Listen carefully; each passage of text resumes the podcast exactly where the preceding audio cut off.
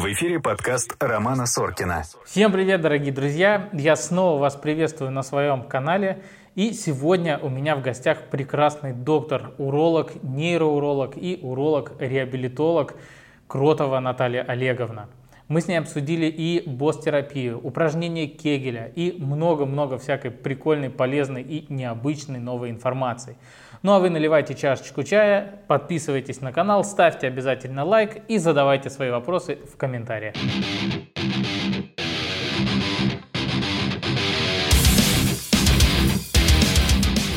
Привет. Привет. Очень здорово, что ты пришла, потому что я давно хотел позвать кого-нибудь из не только клинической специальности, но и из э, раздела функциональной какой-то диагностики, потому, ну и лечения, потому что это очень такая интересная область. Расскажи немножко про себя, э, кто ты, кто ты по жизни. Ну, меня зовут Кротова Наталья Олеговна, я вообще врач-уролог. Э, с недавних пор, вот уже два года, как еще врач-реабилитолог, кандидат медицинских наук. Я заканчивала нашу с тобой альма-матер, первый так. медицинский Санкт-Петербургский государственный университет имени Павлова. Дальше у меня был такой классический путь. Я, в принципе, из университета никуда не уходила, то есть интернатура, ординатура, аспирантура, защита диссертации. И там же я сейчас работаю в научно-исследовательском центре урологии научным сотрудником. И также веду прием еще в одной клинике частной. Ну, ты же из тех самых доказательных урологов, да, которых днем с огнем надо искать. Нет, но сейчас их э, становится все больше и больше, можно сказать, даже благодаря все-таки, наверное, социальным сетям, Инстаграму, то есть все-таки наше сообщество растет. В доказательной медицине, собственно, я пришла уже достаточно давно, во-первых, потому что занималась наукой достаточно долго, то есть всегда изучала и наши рекомендации, и все современные гайдлайны, и также я еще с 2010 года занимаюсь международными клиническими исследованиями как соисследователь, поэтому принципе, ну, доказательная база и доказательная медицина для меня была близка достаточно втянули. давно. Да, втянули меня достаточно давно, поэтому работать не по каким-то рекомендациям и не по гайдлайнам, в принципе, я не привыкла.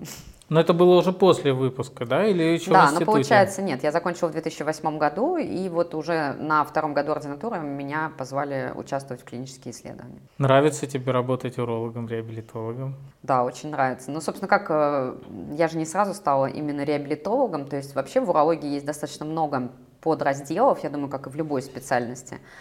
И после того, как я поняла, что, наверное, именно хирургическая деятельность немножко не для меня, и пошла именно заниматься научной деятельностью, я погрузилась в такой междисциплинарный раздел, то есть я всегда занималась нарушениями мочеиспускания, различными функциональными расстройствами, которые на стыке специальностей. То есть, допустим, нейрогенное расстройство мочеиспускания или там тема моей диссертации была нарушение мочеиспускания у больных сахарным диабетом второго типа. Ну, то есть все время было что-то такое на стыке, чем, в принципе, никто не хотел заниматься. То есть, допустим, неврологи не очень понимали, что такое там происходит с мочеиспусканием, урологи не очень хотели разбираться, что там за неврологическая патология. Ну вот, я в это начала погружаться. Есть такой раздел нейроурологию достаточно большой, который занимается именно функциональными расстройствами. В принципе, то есть я и нейроуролог тоже, и состою в сообществе нейроурологов. Все доклады, с которыми я выступаю на различных наших урологических площадках и конференциях, это вот обычно секции нейроурологии. Ну и два года назад вот э, я прошла именно обучение на специальность первичную врача-реабилитолога. Почему только два года назад? Потому что раньше у нас ее в России просто не было. То есть у нас, в принципе, понятия реабилитации не было. У нас было ЛФК, физиотерапия. Ну, в общем, понятие реабилитации, как во всем мире, именно врач физической реабилитационной медицины, который состоит в мультидисциплинарной бригаде, где они занимаются именно такой пациентоориентированный подход. То есть они не лечат отдельно болезни, они лечат пациента и разбираются вообще, чем он занимается, что он делает, какая у него активность а, какую функцию ему надо вообще восстановить, а не просто научить его, допустим, если мы говорим, допустим, ну такой самый банальный пример, пациент после инсульта, мы не учим его кубики собирать, да, а мы должны понять, чем он занимается, и, может быть, научить его дойти от кровати до письменного стола и научить пользоваться мышкой, э, если он работал раньше на компьютере, да, чем просто какие-то действия, чтобы он совершал, чтобы, ну, если он не понимает, зачем ему эти действия. То есть вот, вот что понятие такой реабилитации, именно пациент-ориентированный подход. Ну, я так понимаю, что в первичное вот это обучение, там реабилитация вообще в целом, в да? В целом, конечно. То есть это такой, по сути, универсальный солдат, который работает со, то есть это может быть врач любой специальности абсолютно, то есть не обязательно уролог, то есть это к урологии не имеет вообще никакого отношения, там есть раздел, конечно, тазовых дисфункций, но по сути мы работаем с любым пациентом, который получил какую-то инвалидизацию, неважно, с чем она связана, с какой патологией. Дальше уже мы работаем по принципу, так работают во всем мире, есть такая международная классификатор функционирования – который э, включает в себя кучу-кучу разных доменов, которые мы должны оценить у пациента. То есть это нарушение структуры, нарушение функции, нарушение среды, активности и так далее. И получается, оценив э, все эти параметры, мы можем выставить пациенту правильный реабилитационный диагноз и составить план реабилитации, причем как краткосрочный, так и долгосрочный. И тем самым, а, поэтому и нужна именно бригада мультидисциплинарная, то есть это не может сделать один специалист, но в этой бригаде именно доктор, он один. Это врач физической реабилитационной Нет, ну у нас может и один сделать. Ну иди там кубики собирай. Ну. Слушай, ну ты же взяла, ну ты сейчас, я так понимаю, все-таки занимаешься в основном урологическими, да? Сейчас я больше все-таки занимаюсь урологическими, да, то есть я как и нейроуролог, и реабилитолог, и уролог, но а, только лишь потому, что пока что у нас вот эти столько создаются мультидисциплинарные бригады в различных крупных стационарах по всей России, потому что просто еще недостаточно обычные а, специалисты на эту специальность, то есть их просто мало. Но у нас уже в Питере появилось место, а, появился реабилитационный центр первый вот именно частный реабилитационный центр, который оказывает именно амбулаторную реабилитацию, реабилитацию на дому, и туда меня приглашают как именно специалиста-реабилитолога в качестве участия в мультидисциплинарных бригадах в, в разборах пациентов. А что делает уролог-реабилитолог? Ну, с а, какими он может сталкиваться? Ну, смотри, то есть, по сути, это э, мы занимаемся всеми функциональными расстройствами мочеиспускания, как именно нейроурологи. Второе – это все пациенты после различных оперативных вмешательств, э, если у них есть э, различные нарушения мочеиспускания. Но это не связано только лишь с урологией. Я бы сказала, что именно реабилитолог в плане нашей с тобой темы, да, он занимается, по сути, тазовыми дисфункциями, то есть любыми нарушениями, которые происходят в малом тазу. То есть это может же быть операция и проктологическая, и гинекологическая, и урологическая, да, то есть это могут быть функциональные расстройства в этих трех специальностях. То есть, по сути, я занимаюсь нижним этажом реабилитации нижнего этажа, да, то есть поэтому э, я бы не сказала, что это именно урологическая чисто реабилитация, то есть это реабилитация именно дисфункции тазового дна, я бы назвала это так. Здорово, мне на самом деле классно, что создаются такие вот э, и курсы да, первичной специализации, потому что ну, действительно таких врачей не, не хватает. И пациенты, они выходят из, э, после операции, после какой-то травмы, да, и такие типа, ну, по сути, да, мы сталкиваемся с той проблемой, что э, врачи-хирурги, я их очень хорошо понимаю, они не могут этим заниматься. А вторая проблема, куда отправляется пациент? В поликлинику, да? А в поликлинике у пациента, у врача, сколько, врач, у, врача сколько времени на пациента? Минут 15, ну, в лучшем Присел, случае. присел, присел, да. все, реабилитированный. То есть, да, заниматься какой-то реабилитацией там никто не будет. Какие-то санатории, да, ну, там вообще, то есть, кроме какой-то лечебной физкультуры и гимнастики и физиотерапии, мы, ну, не видим никаких других э, вещей. Поэтому по сути, вот нам нужны вот именно эти а, амбулаторные звенья э, реабилитационные, какие-то амбулаторные центры, клиники или на базе крупных стационаров, которые будут создаваться, хотя бы которые консультировали бы пациентов на предмет того, какая программа реабилитации им нужна, чем им надо заниматься. И, по крайней мере, это еще очень важный момент, пациенты, особенно которые получают инвалидность, а им показаны различные технические средства реабилитации. Ну, допустим, если мы говорим об урологических пациентах или проктологических, да, это, допустим, различные, если это нужна периодическая катетеризация, это катетеры, да. Если мы говорим о недержании мочи, это памперсы, прокладки, анальные тампоны, да, и так далее. То есть это все пациент может получать в рамках своей инвалидности, только если ему правильно напишут заключение доктора.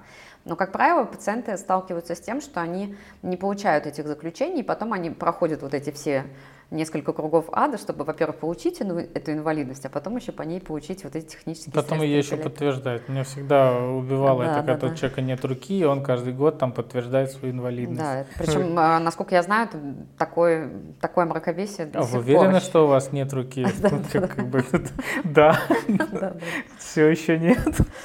Все еще нет, она еще не выросла, да? Слушай, мне всегда интересно, почему врач выбирает свою профессию. Ведь мы же, по сути, поступаем в институт, ну, такие, что анатомия, физика.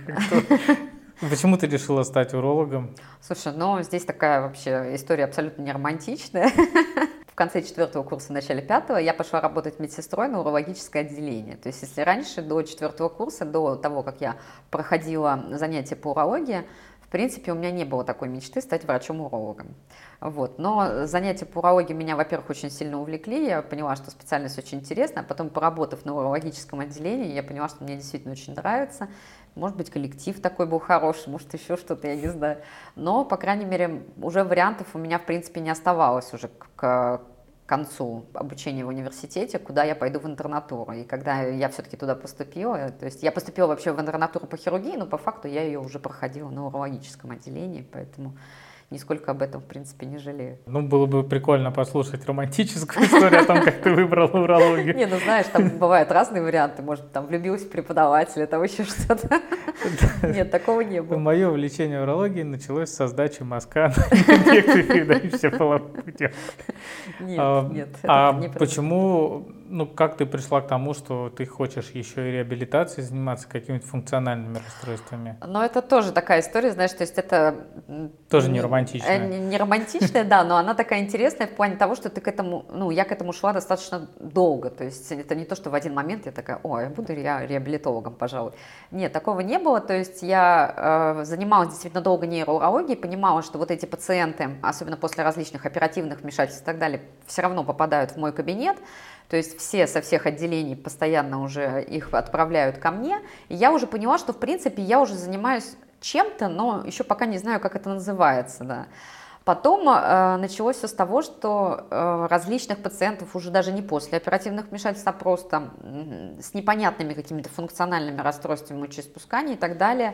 То есть когда уже поликлинические доктора или доктора с отделения не знали, что с ними делать, они тоже отправляли их ко мне, зная, что Наталья Олеговна, конечно, разберется. То есть она будет сидеть, разбираться, выполнять какие-то свои непонятные аэродинамические исследования.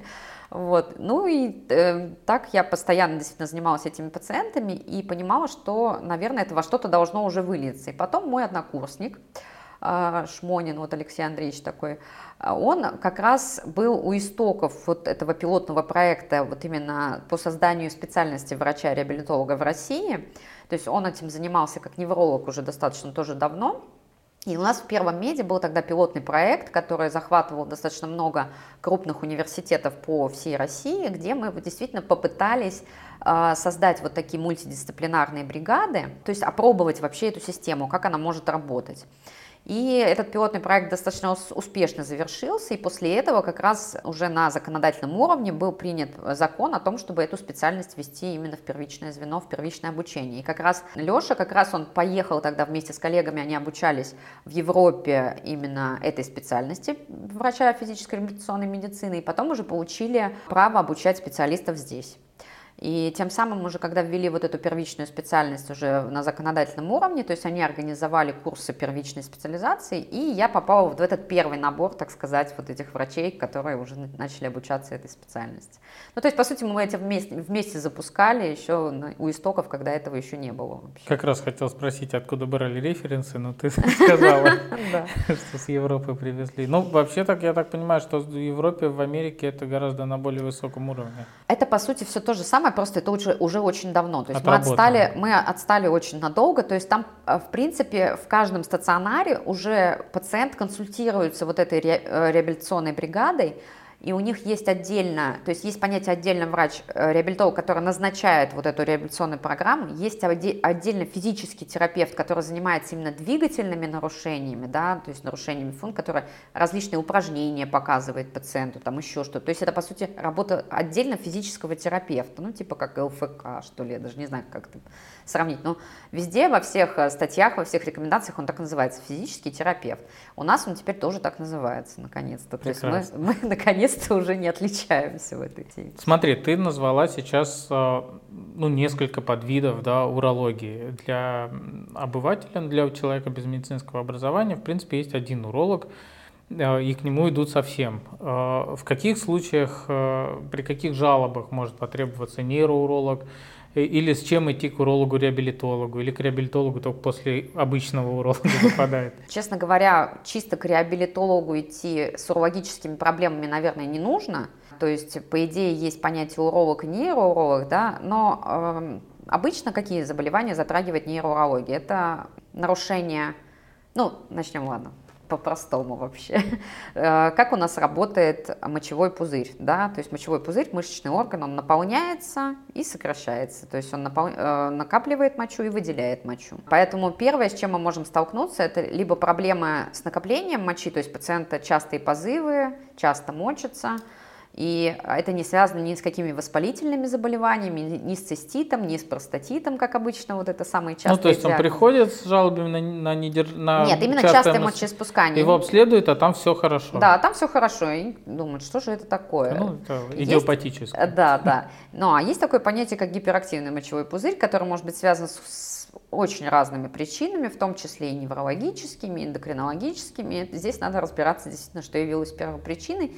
Либо, если такой первопричины нет, то просто назначается лечение. Лечения гиперактивности достаточно много. Вторая проблема, допустим, пациент, наоборот, плохо чувствует позыв, редко мочится. Это может быть связано, наоборот, с нарушением тонуса мочевого пузыря, с различными гипоатониями мочевого пузыря, и тогда мы разбираемся, что действительно здесь явилось причиной. Может, у пациента была какая-то травма, может, это после оперативного лечения, может, это у него какая-то аномалия развития. Поэтому в данном случае мы уже выясняем, что здесь явилась причина и назначаем лечение. Третья про- проблема, когда у пациента, допустим, есть различные виды недержания мочи, неудержания. Это тоже их несколько видов, и тут надо тоже разобраться действительно. И лечатся они диаметрально противоположно. Одна форма лечится с помощью таблеток и введения, допустим, ботокса в мочевой пузырь. Вторая проблема лечится с помощью как раз-таки упражнений или оперативного лечения. Поэтому пока мы не разберемся с причиной, то есть можно вот очень сильно не угадать, если не разобраться, какая форма недержания, просто чем-то ее полечить. Вот ты сказала про мочеиспускание. А Сколько вообще ну, по нормам в день надо ходить в туалет? Что считается частым мочеиспусканием? И сколько, как редко может, человек- вот сколько ты максимально видел, что человек не ходил мочиться? Ну смотри, давай все-таки говорить как правильно, потому что видели мы разное. А, Вообще считается от 4 до 8 раз в сутки это норма. То есть если человек мочится не чаще, чем 8 раз за сутки, за 24 часа, то это нормально. И если он при нормальном питьевом режиме может один, максимум два раза встать ночью, это тоже считается нормой, если он действительно активно ну, пьет жидкость. Или ест арбуз перед сном? Да, или ест арбуз, он может и чаще сходить. То есть, но для этого есть, вот, чтобы понять действительно все-таки, не связано ли частое мочеиспускание с а, каким-то мочегонным действительно эффектом. Ну и вообще, в принципе, это очень полезная такая вещь, как дневник мочеиспусканий.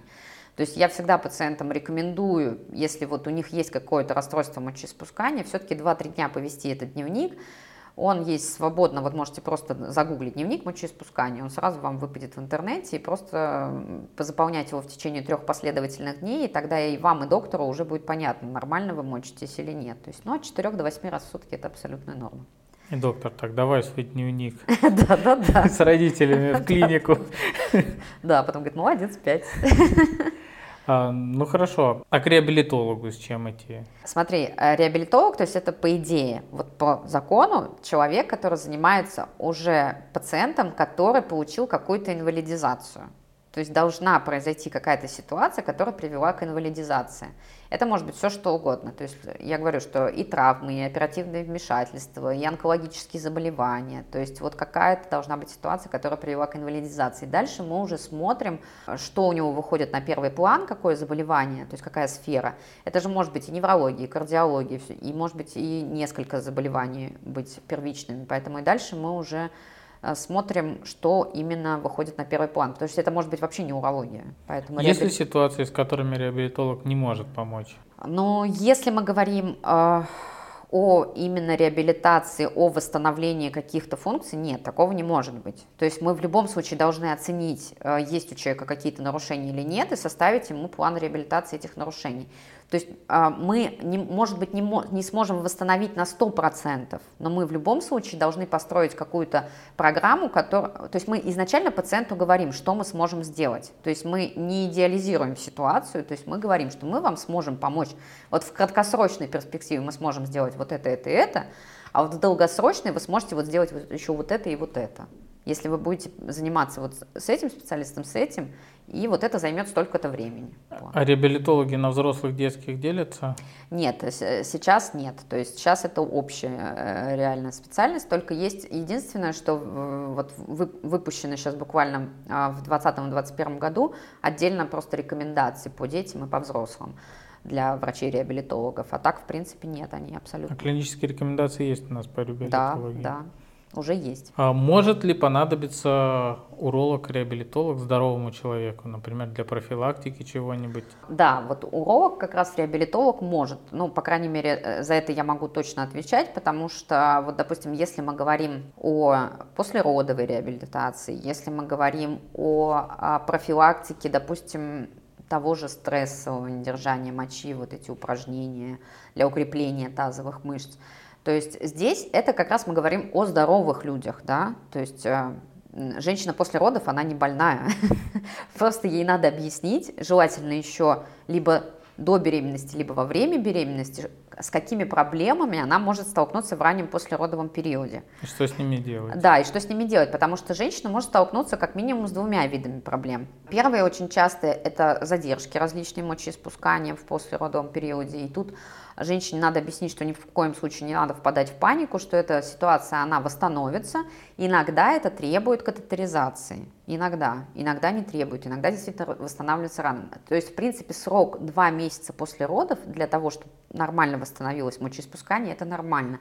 Поэтому главное женщине просто вот дать правильную информацию, чтобы она не впадала в панику. Вторая проблема, с которой она может столкнуться, это, особенно если это роды были достаточно осложненные, с какими-то разрывами промежности и так далее, то она может столкнуться в послеродовом периоде с различными видами недержания мочи, чаще всего стрессовым недержанием мочи.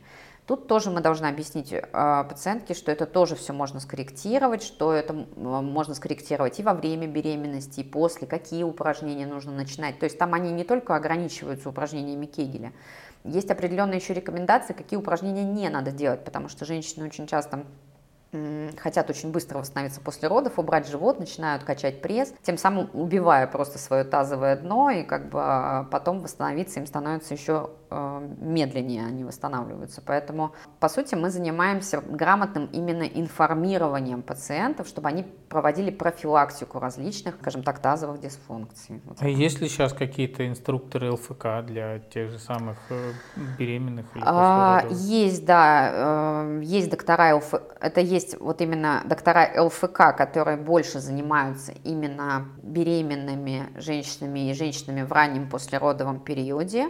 Как правило, это специалисты, иногда некоторые гинекологи становятся именно такими специалистами тоже, то есть, по сути, как, ну, их можно назвать как гинекологи, реабилитологи тоже, да. Вот. Э, но таких, кстати говоря, специалистов не так много, вот именно грамотных. Почему-то чаще этим занимаются фитнес-тренеры различные, вот тоже занимаются различными профилактиками. А, ну, Но это все-таки не доктор, да, то есть мы должны это понимать, что фитнес-тренер, он не доктор, поэтому эм, все-таки, конечно, лучше искать именно доктора, который именно занимается восстановлением таких пациентов, да, вот, который на стыке вот урология, гинекология, реабилитация, потому что, ну вот у меня, по сути, сейчас получается, что я вот на стыке, ну, то есть трех специальностей, даже четырех, наверное. То есть урология, гинекология, проктология, неврология. Вот у меня сейчас вот постоянно ты между собой. Ты сказала про упражнения Кегеля. А, очень Ой, они, вообще... ну это прям легенда какая-то. А ты знаешь вообще, кто такой был Кегель? Нет. Рассказать тебе? Расскажи, конечно.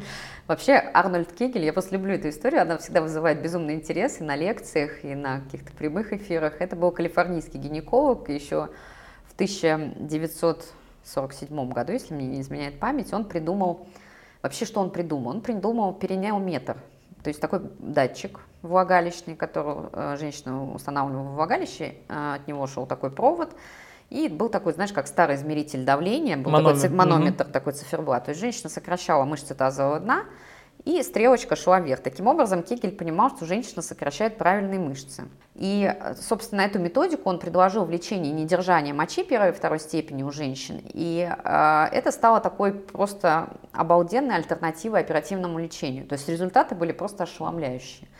Вот. И Кегель написал по этому поводу достаточно много работ научных, и его уже ученики, после того, как он умер, они почему-то стали пренебрегать перинеометром и ограничились устными рекомендациями. Что мы имеем сейчас? Когда ты открываешь простор интернета и набираешь упражнения Кегеля, ты видишь все, что угодно, но не перинеометр, то, что он придумал. То есть там различные какие-то упражнения с поднятием таза, ног, там чего-то еще, сокращением непонятных мышц, но на самом деле, то есть Кегель придумал, по сути, ну, как мы сейчас это называем, босс-терапия, биологическую обратную связь.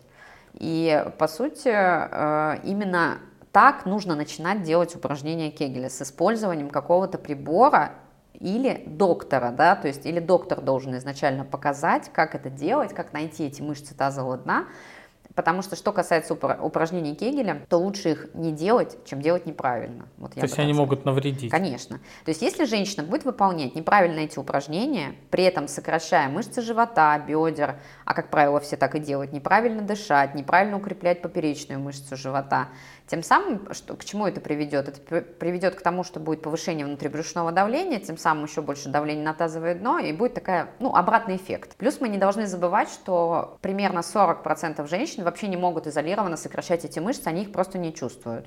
И поэтому здесь без прибора биологической обратной связи им вообще не обойтись, а иногда, в принципе, им не нужно делать эти упражнения, если у них вообще нет никакого мышечного контроля. Поэтому вот в данном случае лучше, конечно, изначально дойти до доктора, который вам... До того самого реабилитолога. Или ну, до нейроуролога. Хотя бы до нейроуролога или гинеколога, который все-таки вам ну, в этом разбирается и подскажет. Ну, сейчас все больше и гинекологов, и урологов уже, в принципе, в теме, поэтому я думаю, что хотя бы гинеколога или уролога спросить на эту тему. А вот сейчас, ну, сейчас не знаю, но несколько лет назад были очень популярны курсы для женщин, тот самый вумбилдинг, когда Я они там изолированно 100-500 мышц сокращают, там могут всасывать воду, я не знаю, переносить ведра, там еще что-то. Ну вот понимаешь, э, к чему это все привело, что вот у меня были пациентки, которые проходили подобные курсы, они рассказывали о том, что да, я могу втянуть, я могу держать эти шарики, но моча как подтекала, так и подтекает.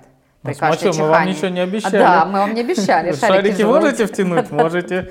Давайте 100 тысяч вот. рублей. То есть, понимаешь, то есть получается, что что-то не то, какие-то не те мышцы, видимо, были все-таки задействованы, потому что, как мы знаем, тазовое дно – это достаточно большой многослойный такой процесс, сложный. Там помимо мышц еще и связки, и фасции. То есть там ну, достаточно сложная структура, которая требует не только вот наружу каких-то влагалищной мышцы накачать удержать ими шарик, да, а то есть это должна быть такая очень скоординированная, хорошая работа, которая требует не только упражнений Кегеля, а достаточно ну, большой комплекс. Но они же, я так понимаю, давали какие-то приборчики как раз вот э, с манометром, чтобы... Можно ли вот с помощью такого простого прибора? Можно. Желательно, конечно, чтобы изначально все-таки либо пациентка сама провела так называемую самодиагностику, у меня даже был пост на эту тему, то есть это, в принципе, хитрого ничего нет. Вести там один или два пальца в влагалище и попробовать сократить мышцы тазового дна и понять вообще, вы чувствуете их или нет. То есть получается это или нет, не сокращая живот и бедра.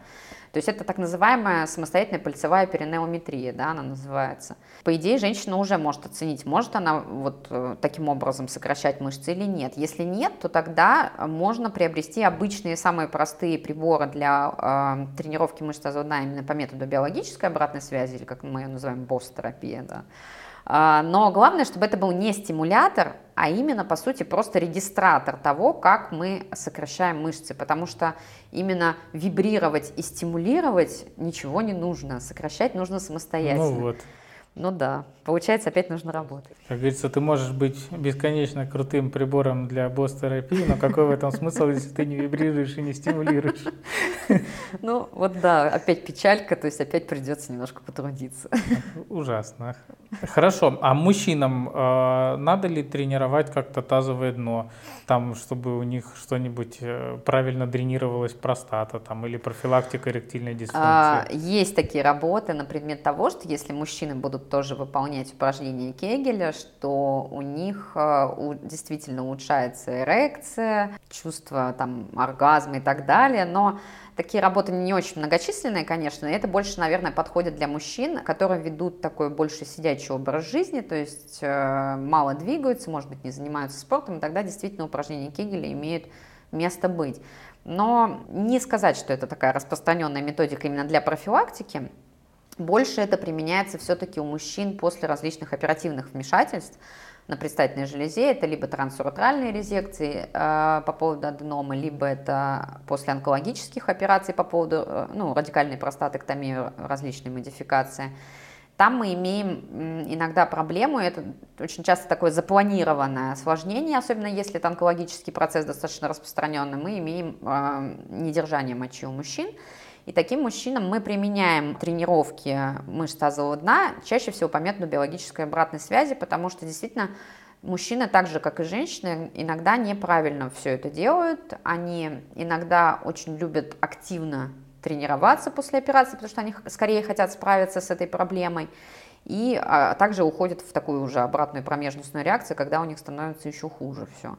Поэтому вот научить действительно мужчин с помощью я дальше больше рекомендую после особенно простатоктомии мужчинам приходить именно сначала на стационарный прибор биологической обратной связи, чтобы они а, несколько сеансов сделали с доктором, чтобы доктор посмотрел, провел электромиографию, то есть зафиксировал, правильные ли мышцы включаются в работу, показал, какие есть виды упражнений, рассказал, и уже пациент дома выполнял эти упражнения самостоятельно именно правильно. То есть вот этот вариант очень важен. Дома ему нужно перинеометр куда-нибудь вставлять? Ну, нет. На самом деле таких приборов достаточно мало, они есть, но они, честно говоря, не очень доказали свою эффективность, поэтому проще пациентам просто действительно на стационарном приборе показать, обычно это от э, двух до четырех раз, то есть где-то раз в неделю э, в течение месяца они приходят в клинику, после операции в раннем послеоперационном периоде, и дальше уже дома выполняют упражнения, и потом уже просто приходят на контроль, и мы уже смотрим, как у них это все получается. Какие упражнения точно не надо делать, и э,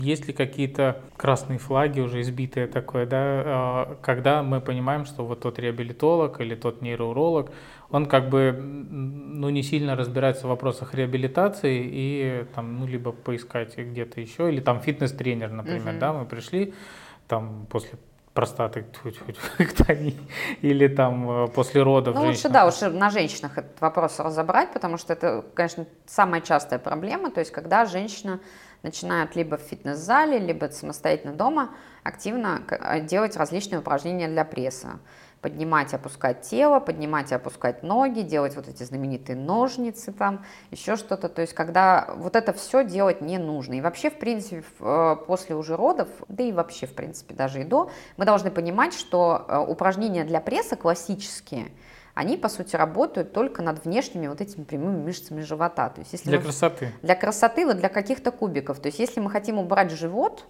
качая пресс, мы его не уберем. То есть все-таки должны быть специальные виды упражнений, которые работают с поперечной мышцей живота. И а, тем самым а, нет вреда для мышц тазового дна, когда мы делаем эти упражнения. Поэтому есть определенный комплекс упражнений, которые помогают укрепить, прежде всего надо укреплять поперечную мышцу живота и мышцы тазового дна. То есть вот э, с этим запросом, в принципе, надо и прийти, а, грубо говоря, к тренеру, или спросить у врача-реабилитолога, как это делать. Э, для этого очень хорошо подходят упражнения на баланс, то есть есть их достаточно много методик упражнений на баланс, которые действительно правильно закачивают э, поперечную мышцу живота, правильно работают с мышцами спины, что тоже очень важно, потому что вообще в реабилитации тазового дна начинаем-то мы всегда с простого мы выпрямляемся, осанка. то есть вот это очень важно. Поэтому, к сожалению, здесь тоже, да, надо немножко поработать, то есть надо выпрямиться, да, надо объяснить женщине, что как правильно поднимать ребенка, опускать его, как лучше его кормить, в каком положении, чтобы все-таки не губить свою ни спину, ни тазовое дно и так далее. И чтобы побыстрее убрать живот.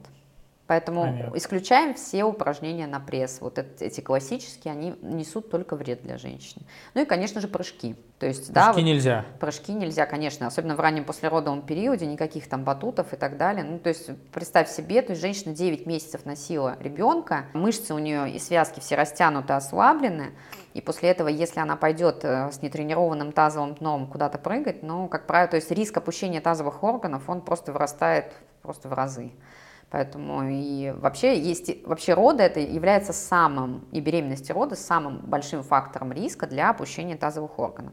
Поэтому вот об этом не надо забывать. То есть больше всего мы боимся чего? Не то, что у нас там что-то случится с тазовым дном, а то, что будет опущение тазовых органов, потом будет очень много дискомфорта, это может привести и потом и к оперативному лечению и так далее. Поэтому Надо просто женщине это объяснять. Знаешь, очень, хороший пример, это как мешок с картошкой, да, то есть если какой-то не очень хороший мешок, так, неплотный, то если вот так вот им трясти с картошкой, то где-то появится какая-то дырочка, да, и может что-то выпасть. Картошка выпадет. Да, да, то есть, ну вот это такой вот, может быть, смешной, но самый простой пример. Ну, он наглядный, Наглядный, довольно-таки. Хорошо, вот человек пришел к реабилитологу с какой-то проблемой в тазовом дне, потому что и проктологические пациенты к тебе приходят, я их отправляю Да. к тебе. Расскажи, что с ним происходит. Вот он пришел, какие методы диагностики ты используешь, какие приборы? Смотри, если мы говорим о каких-то функциональных проблемах, и я понимаю, что они действительно есть, то есть что они связаны не с какой-то другой проблемой, не с каким-то другим заболеванием, а именно я понимаю, что это чисто функциональная проблема, то есть в урологии у нас, допустим, есть э, ряд вот именно уродинамических исследований. Оно так называется комплексное уродинамическое исследование, куда входит несколько видов исследований. Туда входит э, такое понятие, как цистометрия, цистометрия наполнения инъекционная и профилометрия. И также еще урофлоуметрия, это измерение скорости потока мочи такое. Цистометрия – это измерение… э, Цистометрия – это когда мы измеряем именно чувствительность и емкость мочевого пузыря и измеряем, как на фоне наполнения мочевого пузыря меняется э, давление в мочевом пузыре. То есть там измеряется ряд, показателей, которые нам нужны, чтобы подтвердить или наоборот опровергнуть диагноз, допустим, той же гиперактивности детрузера, да, и так далее. То есть или мы смотрим у пациента наоборот, большая или маленькая емкость мочевого пузыря. То есть мы оцениваем, на каком позыве, какой, на каком объеме какой позыв пациент чувствует. То есть это первый этап исследования. То есть устанавливается специальный катетер, устанавливается датчик эм, для регистрации внутрибрюшного давления в прямую кишку. И дальше мы медленно капельно наполняем мочевой пузырь э, стерильным физраствором и просто просим пациента сказать, когда он чувствует слабый позыв, потом средний, потом сильный, потом очень сильный, и потом он мочится в специальный аппарат, где мы измеряем, что у него происходит в момент именно мочеиспускания, измеряем скорость и смотрим в конце, еще не остается ли у него остаточная моча. Поэтому вот так проходит функциональное исследование комплексное динамическое, когда, в принципе, мы оцениваем, как вот с чего мы начали, да, фазу накопления и фазу выделения, да, мочевого пузыря, и можем уже, в принципе, поставить точно ка- какой-то функциональный диагноз пациенту. Ну, это как мы баллонный тест с кишкой Ну, делаем. я вот не знаю, как вы делаете баллонный тест, расскажи. У нас, понятно, есть приборы, которые это делают, да, те же профилометрия, как в урологии, Мгм.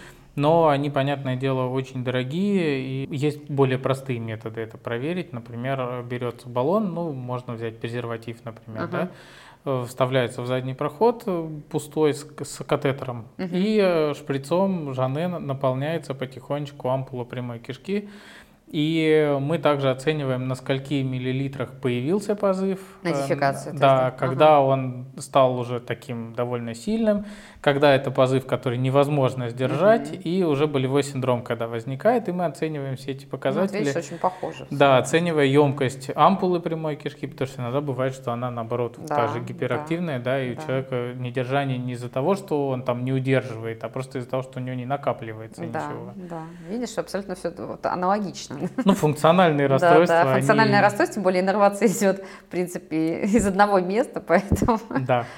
А, Я так понимаю, сейчас самый доказательный метод вот физической реабилитации, работы с мышцами тазового дна, это босс-терапия. Ну, на сегодняшний момент, по крайней мере, другого никто ничего не придумал. Это даже не совсем босс-терапия, а это именно элект... ну, там, с использованием все-таки электромиографии. То есть нам нужно все-таки, чтобы был прибор, который фиксирует именно электромиографический потенциал.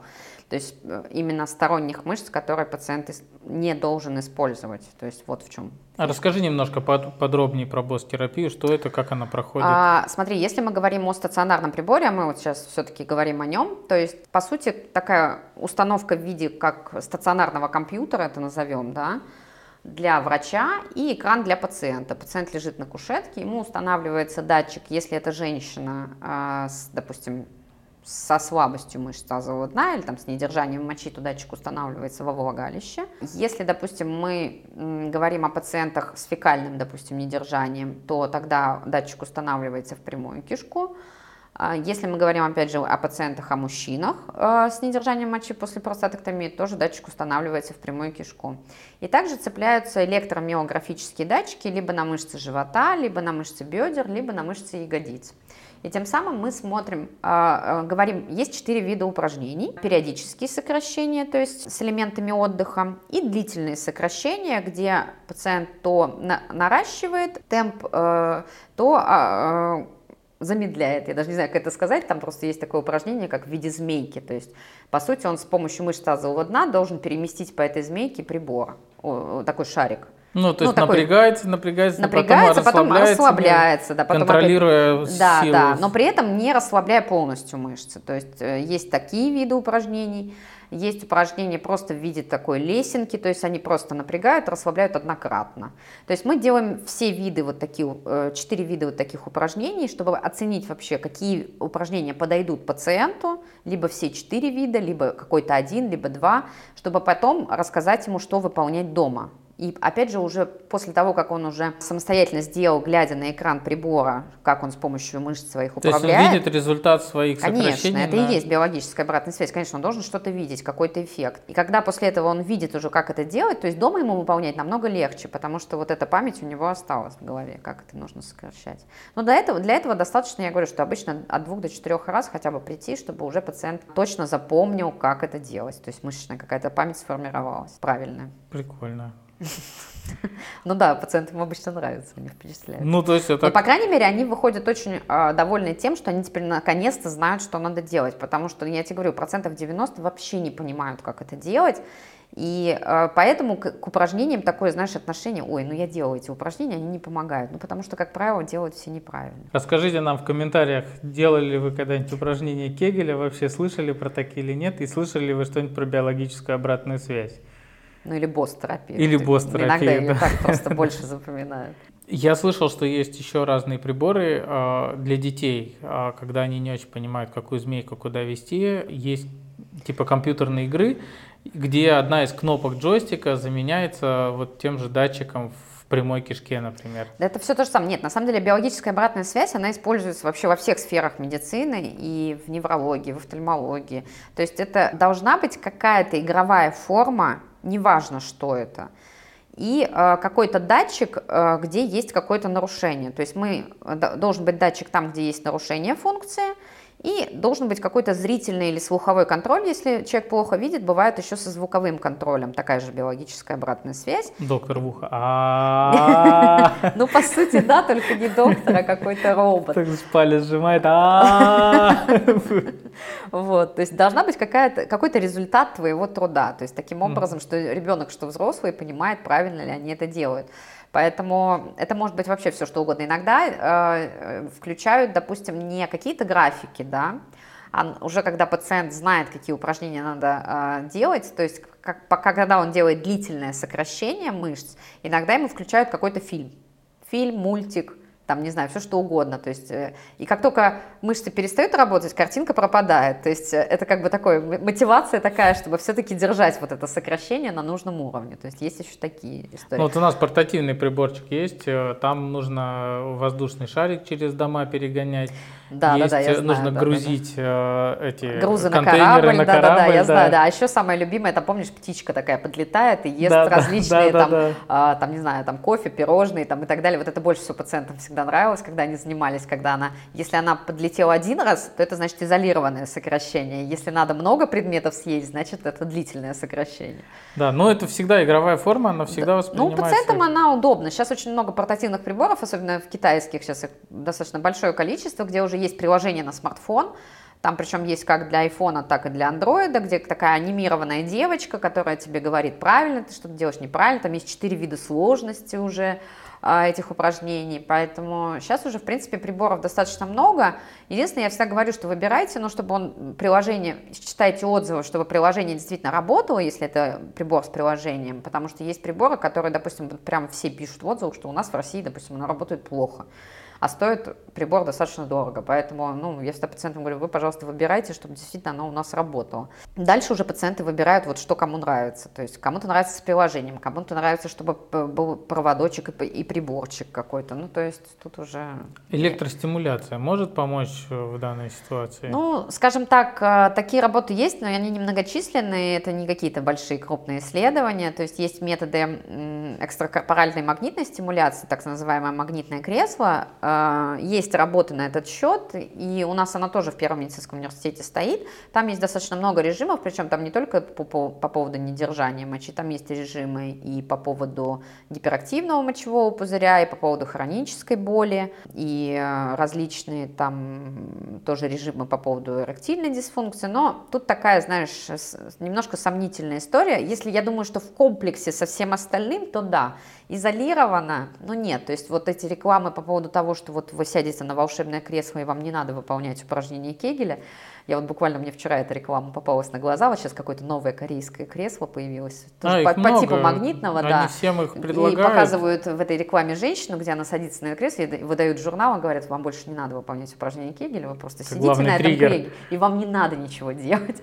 Поэтому, ну, сомнительная такая история. Я а думаю, есть же помочь. приборы, которые э, совмещают электростимуляцию с блост-терапией, например, э, ну вот я не знаю, ну в, Их тазом много. мне тоже Их есть, много, а, много, я просто да. ездил как-то на выставку в Германию, мы, у меня когда-то давно был магазин медицинского оборудования, где мы продавали вот эти портативные электростимуляторы немецкие для тазового дна. Угу. И э, вот когда мы приехали в Германию, нам показывал новый прибор, который для после, для после инсульта помогал людям. То есть человек, он там электроды на руку, например, клеится, угу видит прибор, он включает, он пытается сократить руку, ага. доходит э, до максимального своего этого, когда он может. Угу. Аппарат запоминает, и в следующий раз он когда тренирует, он вот доводит, и ему каждый раз электри- электричество помогает чуть дольше это сделать, чуть больше. Ага. И человек глазами видит, что у него рука может дальше за счет своих мышц сократиться, и он каждый раз вот за счет вот этой тренировки мышцы накачивает ну и возвращает им э, чувствительность. Но видишь, все-таки э, э, разная функция разных мышц, поэтому да. здесь, конечно, если мы не будем сами все-таки применять какие-то сокращения, а просто будем стимулировать, скажем так, мышечный тонус, то, ну, вероятность того, что мышца вернет правильно свою функцию, она намного меньше. То есть, да, можно ничего не делать и просто стимулировать мышцы. Но я говорю, что эффект от этого, он может быть, может не быть, и может быть совсем недостаточный. Поэтому... Может э, ли эффект увели, мультиплицироваться, если совместить? Да, я вот про это говорю, что то есть все стимуляторы работают только в сочетании со всей остальной терапией. То есть если пациент выполняет сам, если пациент, допустим, параллельно ходит еще, допустим, на этом там, магнитную стимуляцию, или, допустим, вот этот прибор купил себе стимулятор, но тут опять же такой момент, что никто не отслед... ну, нет таких исследований, которые бы отследили, а вот как долго вообще можно стимулировать, там, может, весь день можно сидеть и стимулировать, да, и что, и от этого будет хорошо. Никто этого не знает. Что они, происходит через 10 они, лет? Да, а да, что будет потом, а не будет ли каких-то осложнений на этом фоне, а не будет ли, наоборот, потом какой-то гиперактивности на этом фоне, допустим, того же мочевого пузыря. Ну, то есть никто не знает об этом, или, допустим, гиперактивности в кишечнике, да. Поэтому вот э, я никогда не беру, не беру берусь, не берусь на себя смелость вот пациентам вот именно рекомендовать такие вещи, которые, ну, все-таки не доказали какой-то вот своей эффективности, пока. да, а главное, что мы не знаем побочных эффектов. Безопасность не оценена, вот. Безопасность не оценена, это плохо. Реабилитация это же всегда какой-то длительный да, подход. То есть, э... Там есть два вида. Есть краткосрочный, есть долгосрочный. Ну, то есть, ну, естественно, если мы говорим, вот опять же, возвращаясь к тому, что реабилитолог все-таки занимается именно инвалидизированными пациентами, то есть мы должны это понимать, то есть это не, не здоровые пациенты, то, конечно, тут уже мы пляшем от того, что случилось. То есть понятное дело, что если это какая-то травма или инсульт, не бывает такого, чтобы пациент быстро восстановился. Но ну, мы пациенту должны объяснить какие-то сроки или родственникам пациентов. То есть вообще, в принципе, им сказать, что есть, вот я говорю, что есть короткий план, есть длинный план от того, что мы хотим пациенту восстановить. Ну, то есть, если это длинная какая-то история, то, понятное дело, она довольно э, ресурсо финансово емкая. Можно ли это пройти по ОМС? Смотри, вот то, что я рассказала в самом начале о том, что вот сейчас наше государство проводит обучение вот таких специалистов, и по идее на базе крупных стационаров должны будут создаваться вот такие мультидисциплинарные бригады, которые будут заниматься этими пациентами, это будет именно ОМСная история. Второй этап э, реабилитации – это именно создание государственных тоже отдельных центров. И третье – это уже амбулаторное звено, это создание, ну, грубо говоря, как частные клиники, также будут частные реабилитационные центры. Вот я говорю, что у нас пока в Питере только один такой центр. Это уже будет, то есть только третий этап будет коммерческий. Первые два будут то есть по ОМС. не скоро. То есть, ну, не то чтобы не скоро, не, но в течение вот ближайших, э, это уже ближайшие несколько лет. То есть а,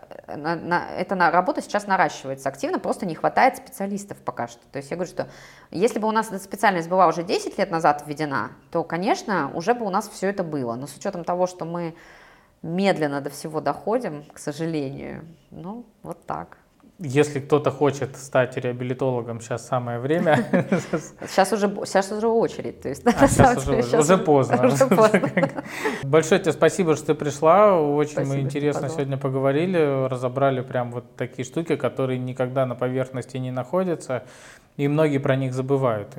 И, к сожалению, эту нишу заполняют вот те самые фитнес-инструкторы по вумбилдингу, которые да, не всегда имеют медицинское образование и представление о том, как это должно работать. Поэтому идите к врачам всегда с какой-то проблемой со здоровьем, а потом да. уже по разрешению можно... А мы будем уже дальше всех просвещать. Да.